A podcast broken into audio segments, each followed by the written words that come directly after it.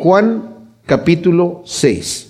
El Evangelio de Juan no nos narra las cosas en detalle cronológico como lo hacen los otros tres evangelios sinópticos. Juan escribe su evangelio hasta el final, ya cuando él tiene noventa y tantos años se calcula, que escribe su evangelio, y él cuando lo escribe habla de cosas que los demás no hablan. Él supone que ya nosotros hemos leído los otros evangelios, que ya los conocemos. Entonces él, cuando habla, la forma en la que escribe, supone que ya tenemos conocimiento de la vida de Jesucristo y Él nos va a dar ciertas cosas privadas de la vida del Señor que los otros evangelios no nos dieron. Entonces, cuando vemos nosotros lo que acaba de suceder en el capítulo 5, si leemos nosotros el primer versículo del capítulo 5, dice, después de esto hubo una fiesta de los judíos y Jesús subió a Jerusalén. Anteriormente en el capítulo 2, en el, en el versículo 13 nos dice que estaba cerca la Pascua de los judíos y Jesús subió a Jerusalén. O sea, ahí hay una Pascua que ya está dentro del ministerio del Señor.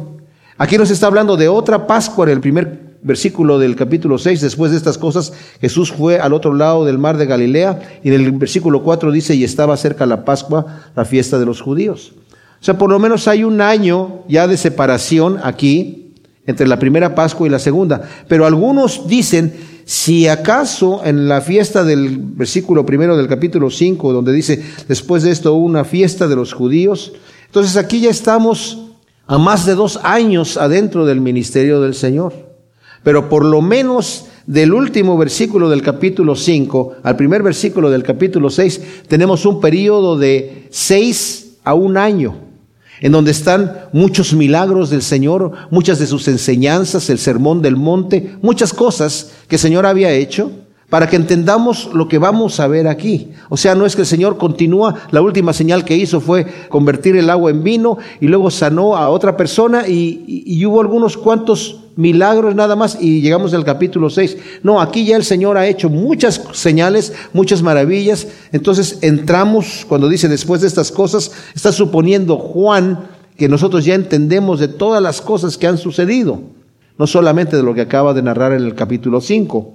Como dije, hay un espacio grande entre el último versículo del capítulo 5 y el primero del capítulo 6. Entonces dice, después de estas cosas Jesús se fue al otro lado del mar de Galilea, el de Tiberíades, y lo seguía mucha gente porque veían las señales que hacía en los enfermos, pero Jesús subió al monte y se sentó allí con sus discípulos.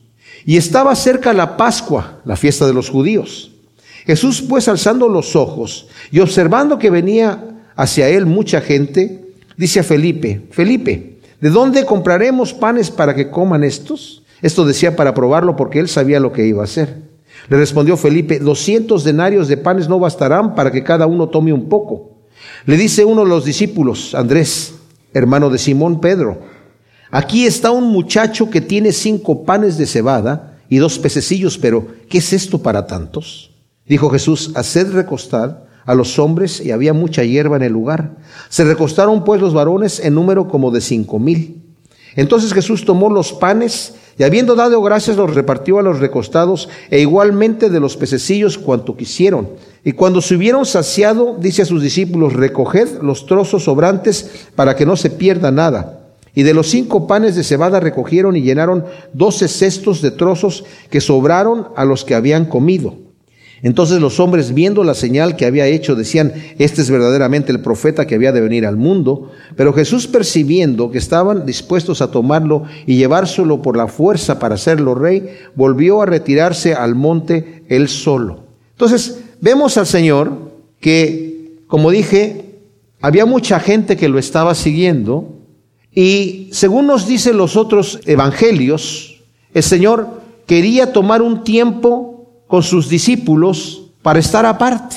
Necesitaba, eh, los discípulos en este momento acaban de darle la noticia al Señor de, de que Juan el Bautista ha sido decapitado por Herodes.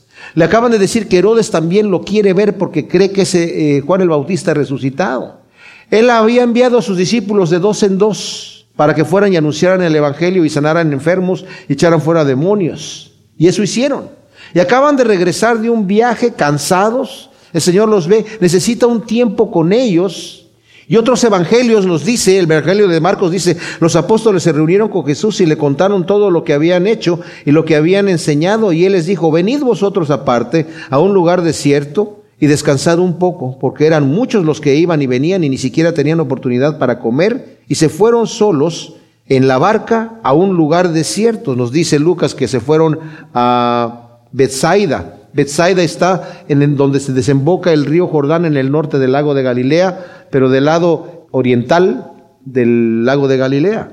O sea, ellos estaban en Galilea y se van, atraviesan el mar de Galilea y se van al otro lado.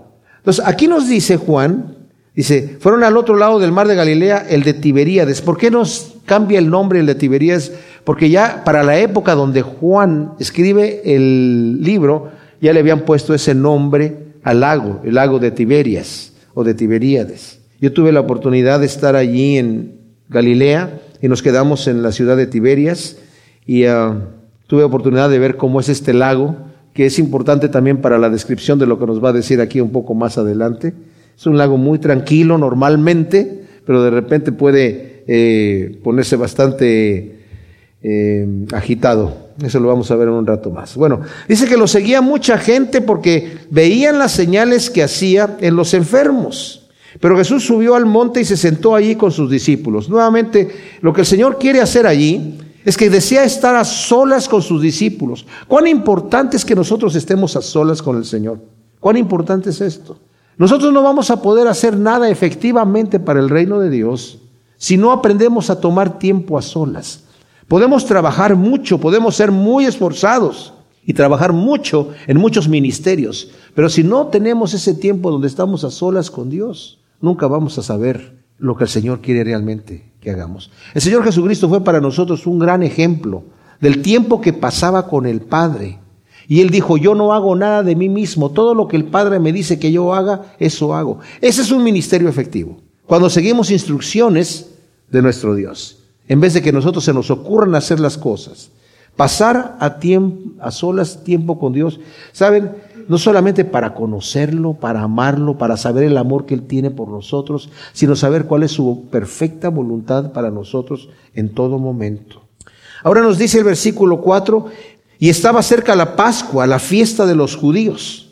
Esto es interesante para notar lo que está pasando aquí. Acabamos de leer que después de que estos hombres vieron a Jesús haciendo señales, querían hacerlo rey. Bueno, había un ambiente, cada vez que era la Pascua, los judíos recordaban que la Pascua era la liberación del pueblo de esclavitud de los egipcios. Ellos celebraron la Pascua la noche antes de salir ya rumbo a la tierra prometida. El Señor la instituyó en ese momento. Y cuando la celebraban, recordaban ese momento. Y siempre había en los judíos que eran muy nacionalistas, había un espíritu de rebeldía. Por eso en las fiestas de la Pascua, que era que cuando crucificaron al Señor fue en la Pascua, estaba no solamente Pilato en Jerusalén, él normalmente no vivía allí, pero ahí estaba. Y Herodes también estaba en Jerusalén, él no vivía ahí, pero ahí estaba, tenía un palacio ahí también. Porque era un momento en donde los conflictos más grandes de los judíos sucedían. Porque tenían esta mentalidad, necesitamos liberarnos de la opresión romana. Entonces, imagínense, existe esta situación en este momento en donde hay este ambiente en el corazón de los judíos de querer rebelarse, de querer tener un rey, de querer tener alguien que los represente, que los libere de la opresión romana. Esto nos lo pone aquí como un paréntesis, Juan, para que entendamos el, el ambiente político que hay en este momento en esta gente que está aquí.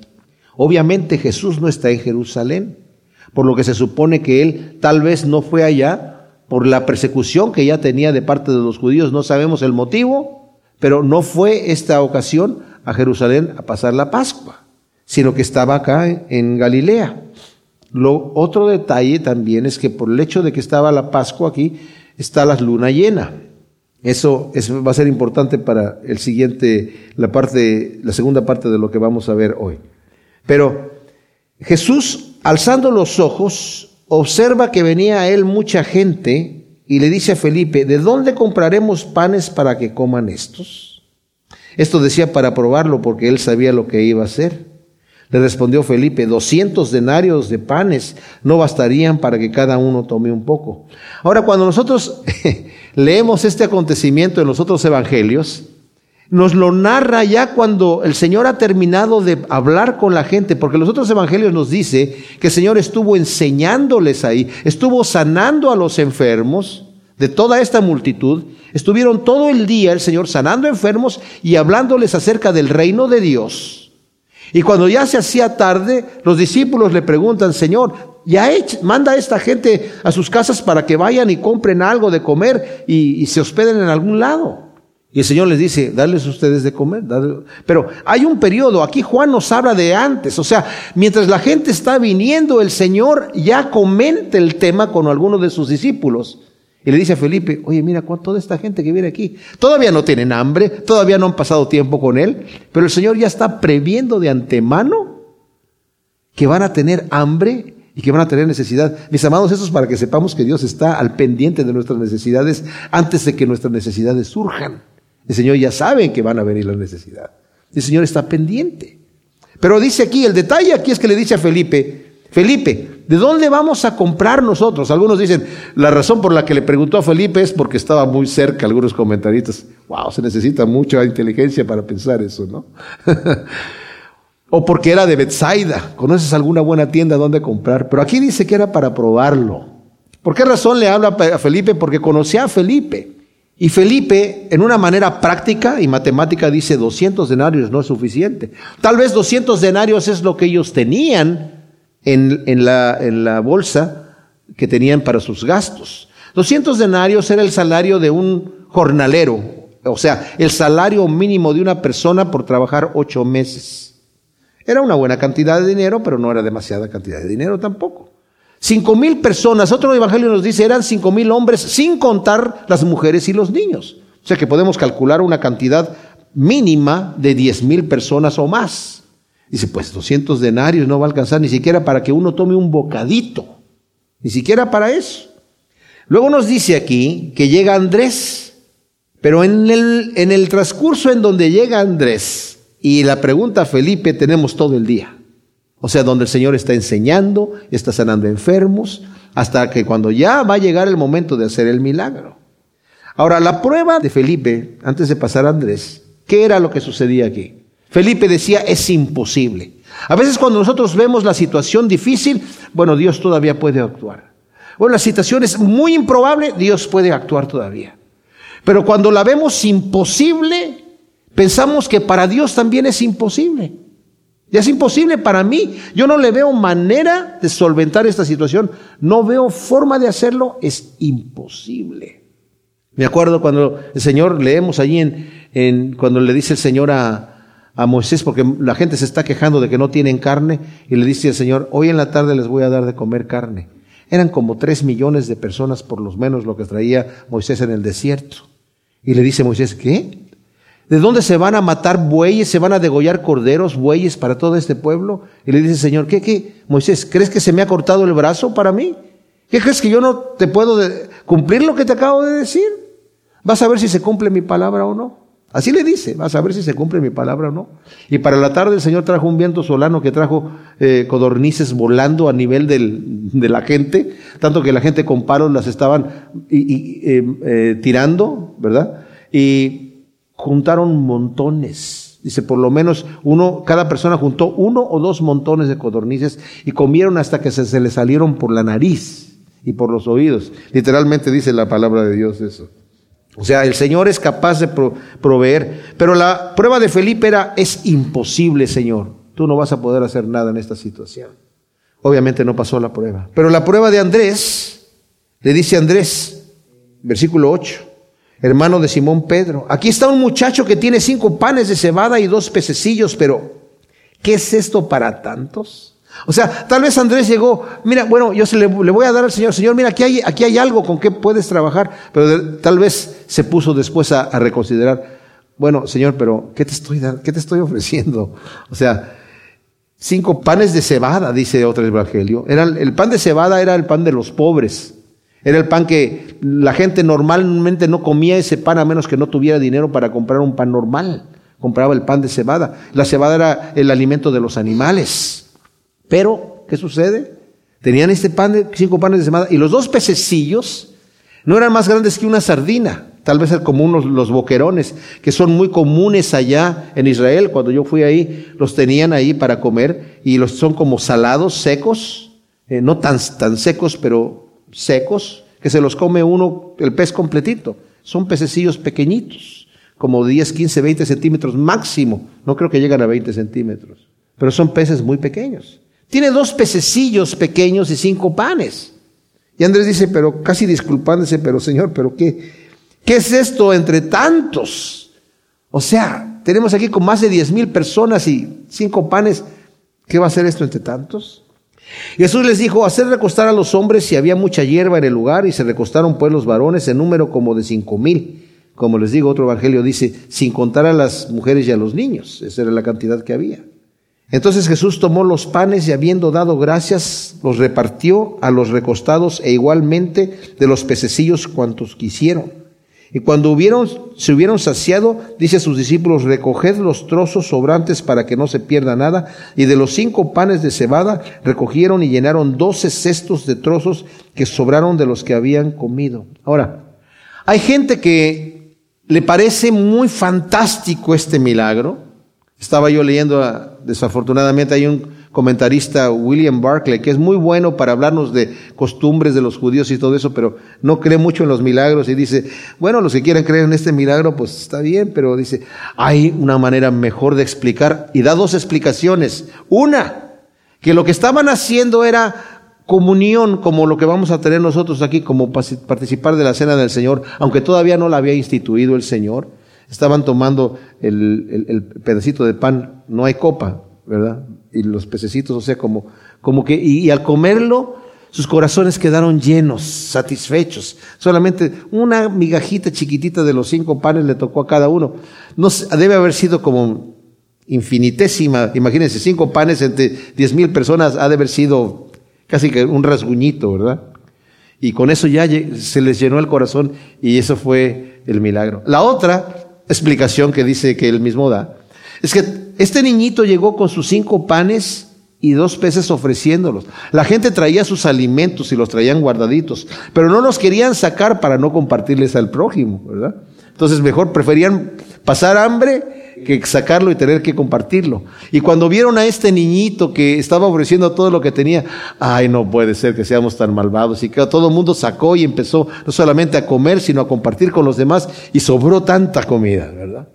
El problema con la primera interpretación es que cuando van a recoger, si a cada persona le, toca un rasguñito de pan, los discípulos van a recoger ya nada más los átomos de pan que quedan tirados allí en, el, pasto y recogen doce cestas. Y de lo del niñito también. Y no dicen, no recogen doce, doce eh, migajas, cestas de migajas. Eran de pan, eh, cuando dice trozos, no estamos hablando de un, de un pan desperdiciado. El pan nunca se lo comían entero. Los judíos siempre lo partían y lo partían en trozos y luego se lo comían. Bueno, de, haberlo partido para dejarlo listo para comerlo, esos son los trozos que recogen los discípulos. ¿De qué tamaño es tu Dios?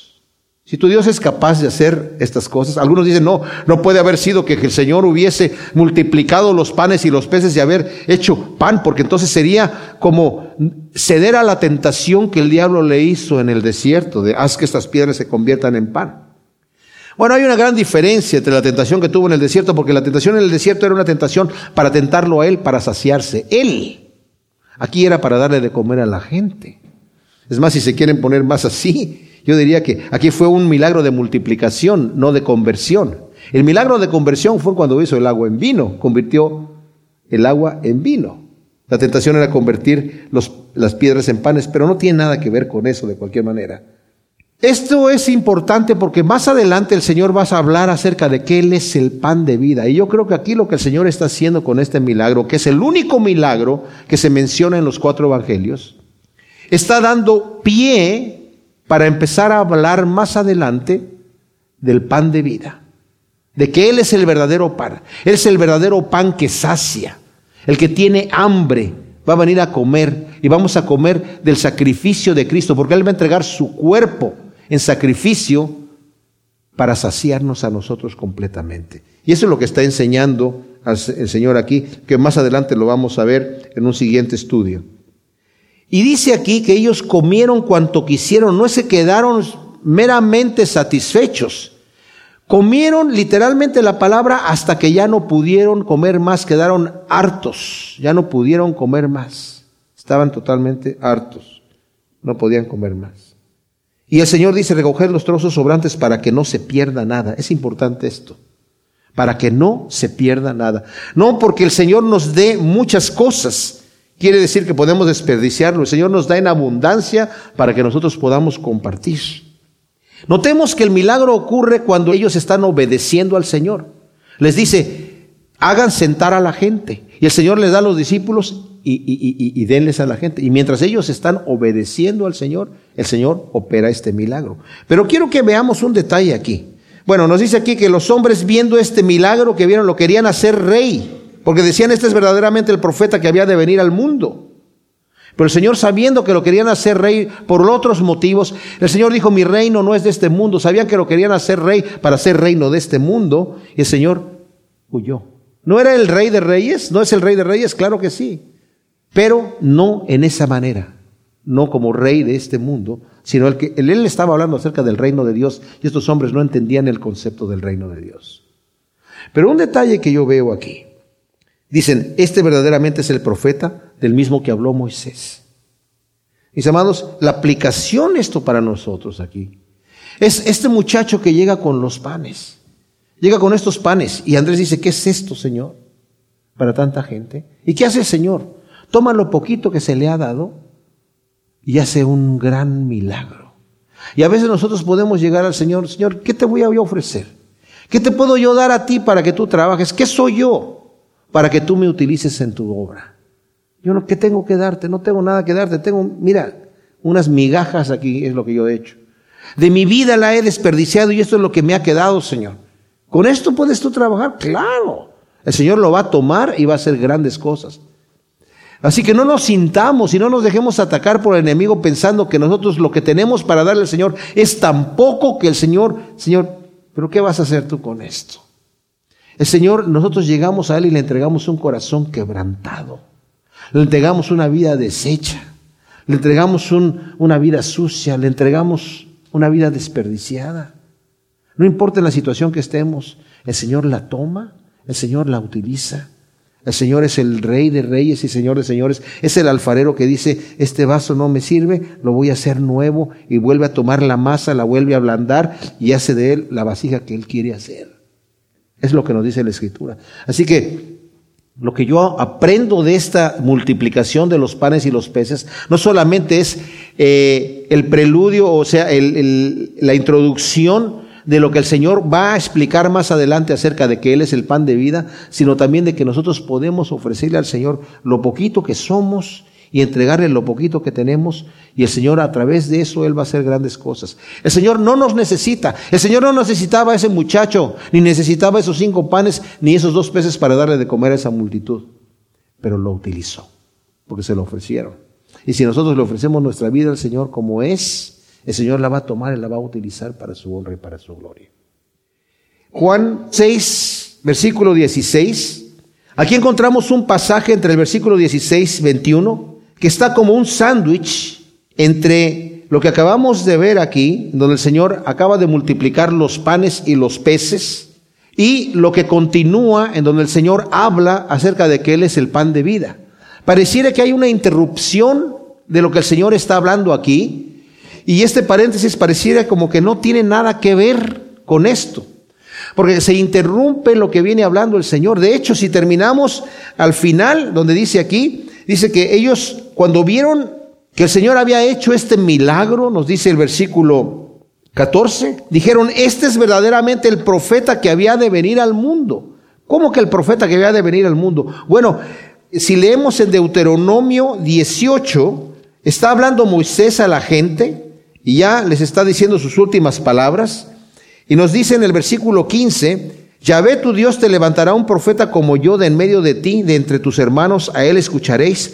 Conforme a todo lo que pediste a Yahvé, tu Dios, en Horeb, el día de la asamblea diciendo, no vuelva yo a escuchar la voz de Yahvé mi Dios, ni vea yo más este gran fuego para que no muera. Entonces Yahvé me dijo, bien está lo que han hablado, profeta les levantaré de en medio de sus hermanos como tú, pondré mis palabras en su boca y él les hablará todo lo que yo ordene.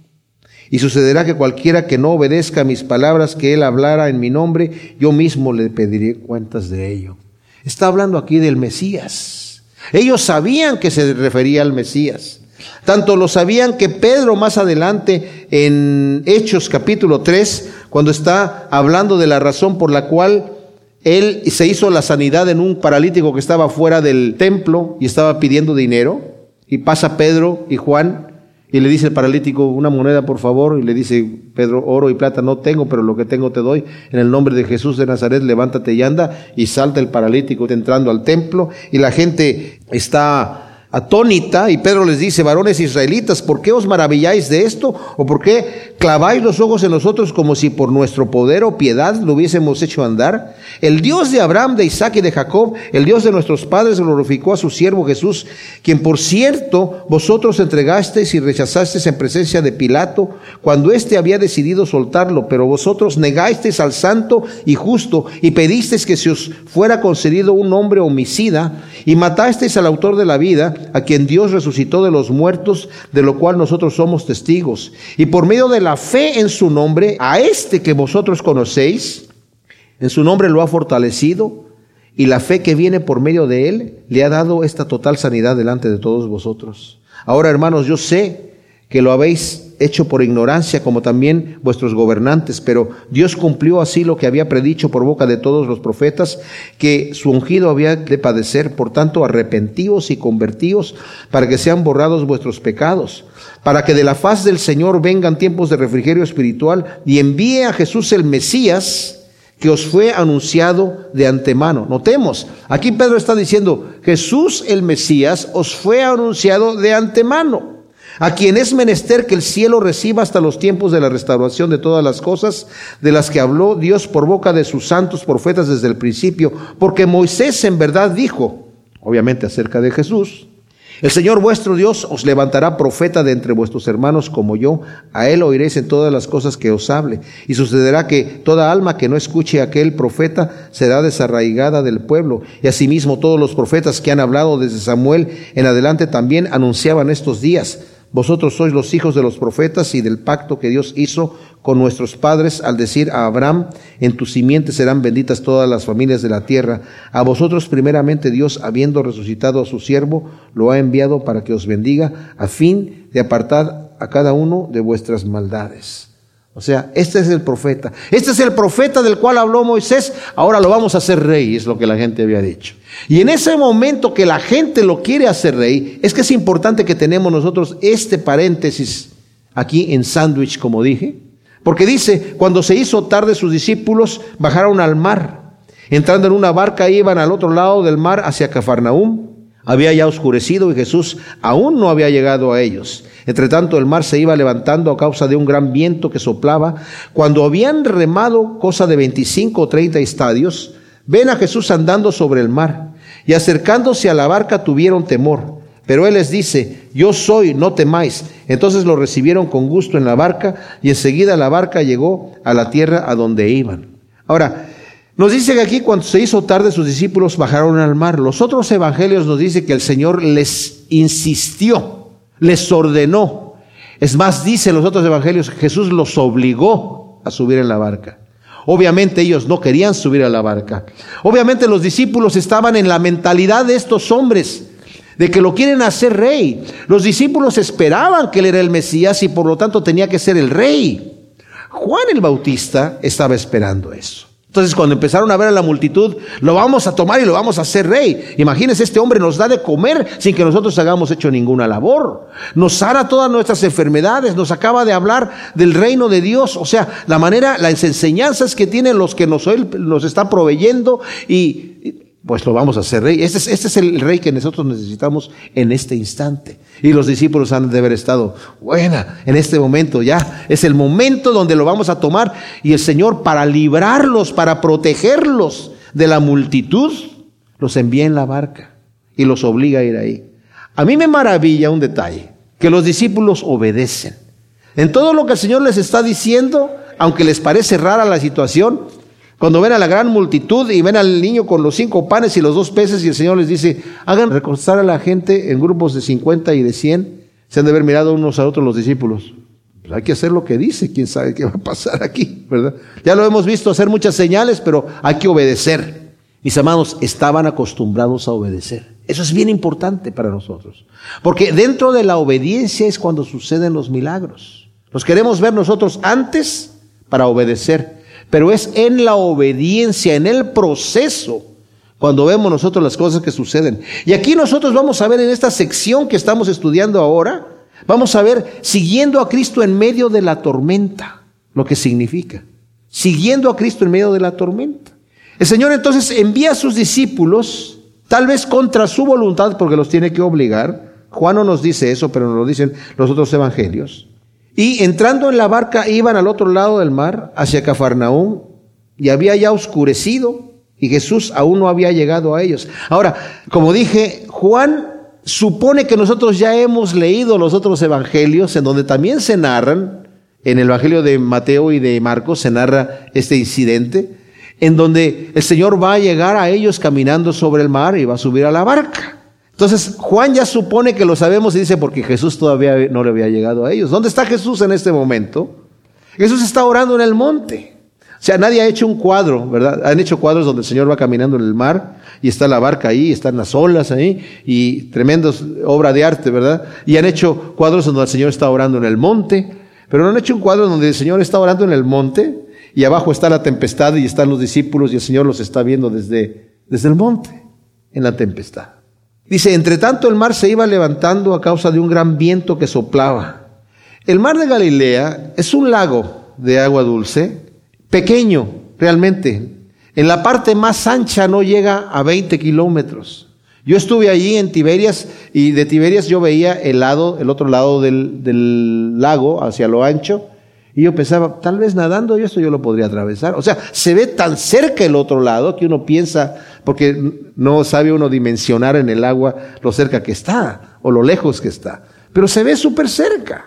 Hasta que nos subimos en una barca y nos fuimos en la barca lentamente al, estilo antiguo y me di cuenta que se tardaba mucho en llegar al otro lado. Y sí se tardó su, tiempecito, tal vez así a remo unas dos horas en llegar al otro lado. Pero lo ve uno y dice, no, pues esto me lo atravieso rápidamente. Esto lo digo porque es un lago que está a 210 metros bajo el nivel del mar, este lago de Galilea. Y a veces entra una corriente que viene de, la playa o de otro lugar y entra por el lado sur y realmente hace una, unas olas tremendas. en un momento así, el viento que viene y que, y que cae con fuerza al lago puede hacer una, tempestad tremenda. Cuando hablamos de tormenta no nos imaginemos nubes y lluvia, imaginemos un cielo clarísimo por el, por, por el viento que viene, pero a la vez el, mar, el agua, no es mar, es agua dulce, totalmente agitada. Ahora se viene levantando un gran viento y cuando iban remando, cosa de 25 estadios, ven que Jesús anda sobre el mar y se acerca a ellos a la barca y tuvieron temor. Ahora, los otros evangelios nos explican lo que Juan no nos habla. Y nos dice que los discípulos estaba siendo azotada la barca por las olas. Ellos han estado allí, varios de ellos son pescadores, por lo menos cuatro de ellos son pescadores, que conocen Galilea. Todos son galileos excepto Judas Iscariote, que es de Judea. Todos conocen ese lago perfectamente bien y los pescadores saben qué hacer en una situación así. Saben que lo correcto sería darle vuelta a la barca. Claro que al darle la vuelta corren el peligro de que la, se voltee la barca con las olas, porque el viento les es contrario, están navegando contra viento. Pero al voltear la barca, que un buen eh, marino, sabedor de cómo manejar el barco, lo puede hacer, lo deja volteando a la otra dirección y ya se deja llevar por el viento y ahí no tiene que luchar. Tranquilamente el viento lo sigue empujando y nada más se va con el viento, pero llegaría nuevamente al lugar de donde partió. Y el Señor les dijo, váyanse al otro lado. Entonces los discípulos en obediencia están diciendo, tenemos que hacer lo que el maestro dijo. ¿A qué voy? Los discípulos están en una tormenta no porque se portaron mal. No están sufriendo porque desobedecieron a Dios o porque cometieron algún pecado grave. Están sufriendo y están en un aprieto grave porque están obedeciendo la voz de Dios. Están exactamente haciendo lo que el Señor les dijo. El maestro les dijo que vayan para allá. Y nosotros cuántas veces, cuando el Señor nos dice que hagamos algo, estamos orando y vemos que el Señor nos dirige hacia algo y vamos hacia eso, cosa que el Señor nos está diciendo, los problemas se aumentan empiezan a llegar las crisis. Y lo primero que nos llega a pensar es, a lo mejor esto no es de Dios. A lo mejor no era aquí donde el Señor me quería, porque vienen muchos problemas. Bueno, veamos lo que sucede aquí, mis amados. Porque esto está escrito para nosotros, para nuestra enseñanza, para nuestra instrucción. ¿Por qué les viene esta tormenta cuando el Señor les acaba de enviar? ¿Que no el Señor tiene control de las, de las, de la tormenta? El Señor está arriba orando. Otro evangelio nos dice que Él los vio. Marcos nos dice que los vio de arriba. El Señor los vio abajo en la tormenta y decidió ir hacia ellos. El Señor está orando. Está el viento fuerte en el, donde Él está orando arriba del monte y los ve abajo y los ve en la tormenta. Dice el Evangelio de Marcos.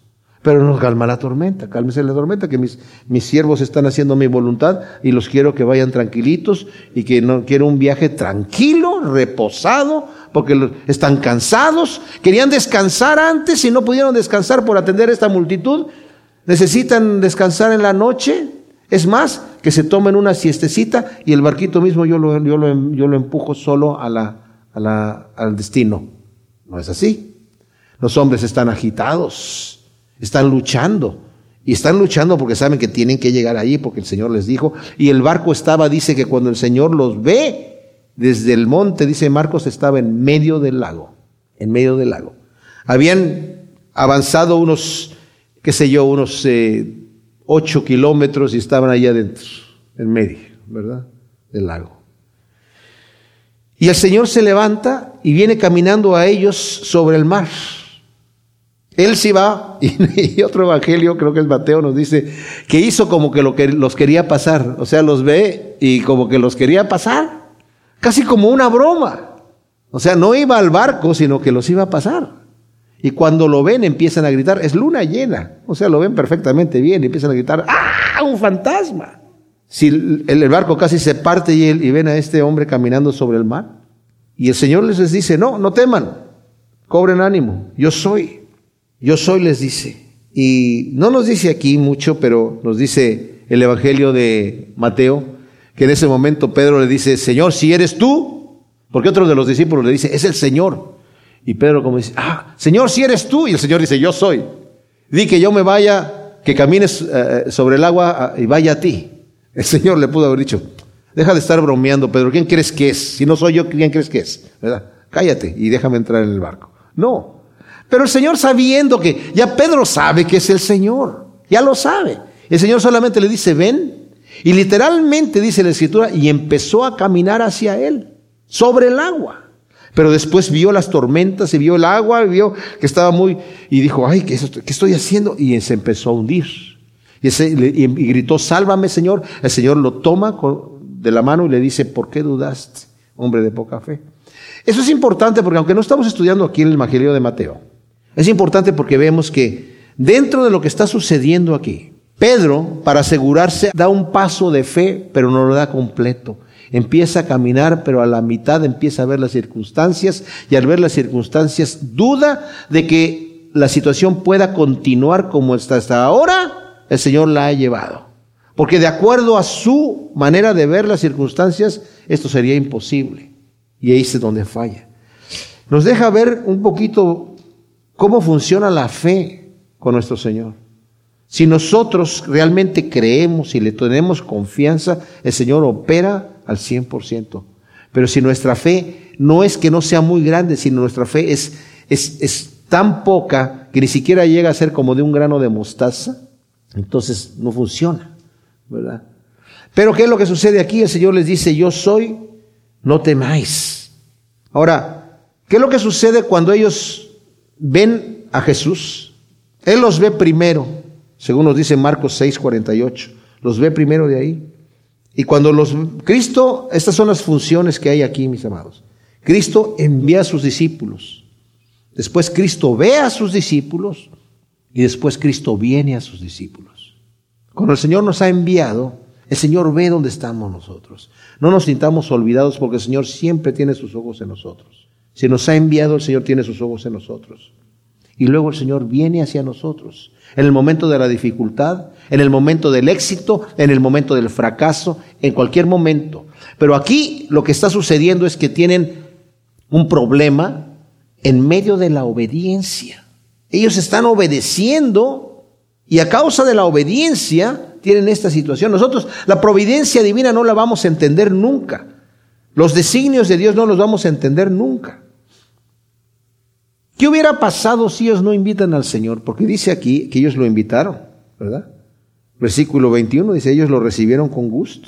Otro evangelio dice que lo invitaron a, subir a la barca. ¿Qué hubiera pasado si ellos no lo invitan a la barca? El Señor se sigue caminando del largo. ¿Qué pasa cuando nosotros tenemos un conflicto? Ahora uno puede decir, yo nunca hubiera hecho eso. Yo nunca hubiera hecho lo que los discípulos de eso. Hay un fantasma. no. ¿Ah, no? Cuando nosotros hacemos alguna cosa equivocada, mis amados, el Señor siempre envía a alguien. Puede ser una persona que viene a hablar con nosotros, puede ser un niño, puede ser algo que vemos, puede ser algo que escuchamos. De mil maneras el Señor puede hablarnos a nosotros, pero si nosotros puede ser que no querramos escuchar, a veces no escuchamos. Estaba escuchando al pastor Alistair Beck que estaba poniendo un ejemplo de un libro que tiene en su casa, en donde un ministro está hablando y dice, yo acostumbraba a estar con mi esposa y de repente discutíamos y llegábamos a una discusión acalorada y siempre era la misma. Levantábamos nuestras voces, yo me levantaba, me ponía mi abrigo, azotaba la puerta y me salía a la calle por un tiempo. Y después, ya que se me, enfriaba, ya regresaba con una ovejita y entraba a la casa y me metía a mi oficina. Y cada vez que peleaban era la misma situación. Dice, una noche que estaba lloviendo, estábamos en la discusión y ay, llegó la discusión acalorada, agarré mi, mi abrigo, me lo puse y salgo afuera y azoto la puerta y al azotar la puerta, la puerta atrapó el abrigo y no traía mis llaves. Eso siempre sucede así, ¿verdad? no traía las llaves conmigo Dice, y la opción que tenía era de o seguir caminando y mojarme, o tocar con vergüenza la puerta y decir, perdón, se me atoró el abrigo y seguir adelante, o a ver qué pasa. Entonces dice, pues toqué la puerta y abrió mi esposa la puerta, dice, y mi esposa estaba muerta de la risa ahí en el pasillo viendo el espectáculo. Dice, y yo tuve la oportunidad de reírme con ella y decir qué absurdo estoy haciendo esta situación. ¿verdad? Y de que toda la cosa se enfriara, dice, pero de necio que soy, azoté la puerta y me volví a ir. Ahora, esto es por esto, mis amados, porque el Señor nos habla a nosotros, pero tenemos la opción de reírnos y decir, ay hombre, qué absurdo. O de azotar la puerta y quedarnos allí en nuestro macho y no escuchar al Señor, no verlo, no invitarlo a la barca en medio de la tormenta. Una tormenta que no nosotros no la ocasionamos. Estaba allí, el Señor la permitió. Tal vez la ocasionó el diablo si le queremos echar la culpa, pero puede que sí, pero ahí está la tormenta y nosotros podemos invitar al Señor. Y después Cristo les habla. O sea, Cristo envía a sus discípulos, Cristo ve a sus discípulos, Cristo viene a sus discípulos y después Cristo les habla. Ellos no lo reconocieron y nosotros sí lo reconocemos cuando el Señor viene a nosotros en cualquier momento. Reciben a Cristo, quien hizo ademán de pasarlos, pero ellos lo invitan, lo adoran, a pesar de que sus corazones, como nos dice otro evangelio, estaban endurecidos y no entendían lo que había pasado con los peces y, y los panes, que esa es una enseñanza que más adelante el Señor nos va a estar dando. Ahora, entendamos nosotros, mis amados, que hay quienes hablan de la providencia divina donde Dios ya tiene todo planeado de antemano. Así que nosotros no tenemos que hacer nada. Pero debo decir que la disposición divina de los eventos no descarta la acción humana. Dios ha dispuesto desde la eternidad las cosas, pero no descarta nuestra acción en total libre albedrío. La providencia divina no descarta el libre albedrío del hombre ni las cosas que pueden suceder. La elección divina no anula el esfuerzo humano. el hecho de que el Señor haya escogido a fulano para que se vaya al cielo y a fulano no, tiene que ver también con la elección que nosotros estamos haciendo aquí. Todo eso el Señor lo factoriza. Por eso dice, los que antes conoció también los predestinó para que anduviesen en las obras que Él preparó. Él las preparó, el Señor nos predestina para que andemos en esas obras porque antes nos conoció y sabe lo que nosotros vamos a decidir también. Nuestra decisión de libre albedrío está factorizada dentro del plan de Dios. Para que no le echemos la culpa a Dios es que tú me hiciste así, Señor. El que a mí viene, yo no le echo fuera. Aquellos que son cerrados en este aspecto, dices que Cristo dijo, mis ovejas oyen mi voz y me sigan y yo he dado mi vida por mis ovejas, solamente por ellas, por nadie más. La Biblia no lo dice así. Porque también dice la primera carta de Juan, que si nosotros nos confesamos nuestros pecados, Él es fiel y justo para perdonarnos y limpiarnos de toda maldad. Y Él es la propiciación por nuestros pecados. Hijitos míos, les está hablando a los cristianos. Y no solamente por los nuestros, sino también por los de todo el mundo. Pero el sacrificio de Cristo no se me aplica a menos que yo lo reciba como Señor y como Salvador. Los discípulos invitaron a Cristo, a Jesús, a subir en la barca. Nosotros lo vamos a invitar a que el Señor esté con nosotros, aún en medio de la tormenta. ¿Qué pasó cuando el Señor llegó? Se subió a la barca, se calmó la tormenta y se calmaron los vientos. Juan no lo explica, pero él entiende que nosotros ya sabemos los otros evangelios que sí sucedió eso. Y llegaron inmediatamente, nos dice el versículo, eh, lo recibieron con gusto en la barca y enseguida la barca llegó a la tierra a donde iban y llegaron tranquilos a trabajar nuevamente. ¿Estamos nosotros dispuestos a recibir al Señor en nuestro corazón? Oremos, Padre Santo, gracias te damos por tu palabra. Ciertamente, recibimos tu palabra, Señor, recibimos lo que tú tienes para nosotros y a ti, Señor Jesús, te recibimos como Señor y Salvador de nuestra vida, para que te hagas tu perfecta voluntad en cada uno de nosotros. Gracias, Señor, ayúdanos a caminar tus caminos, llénanos con tu Espíritu Santo. En el nombre de Cristo Jesús. Amén.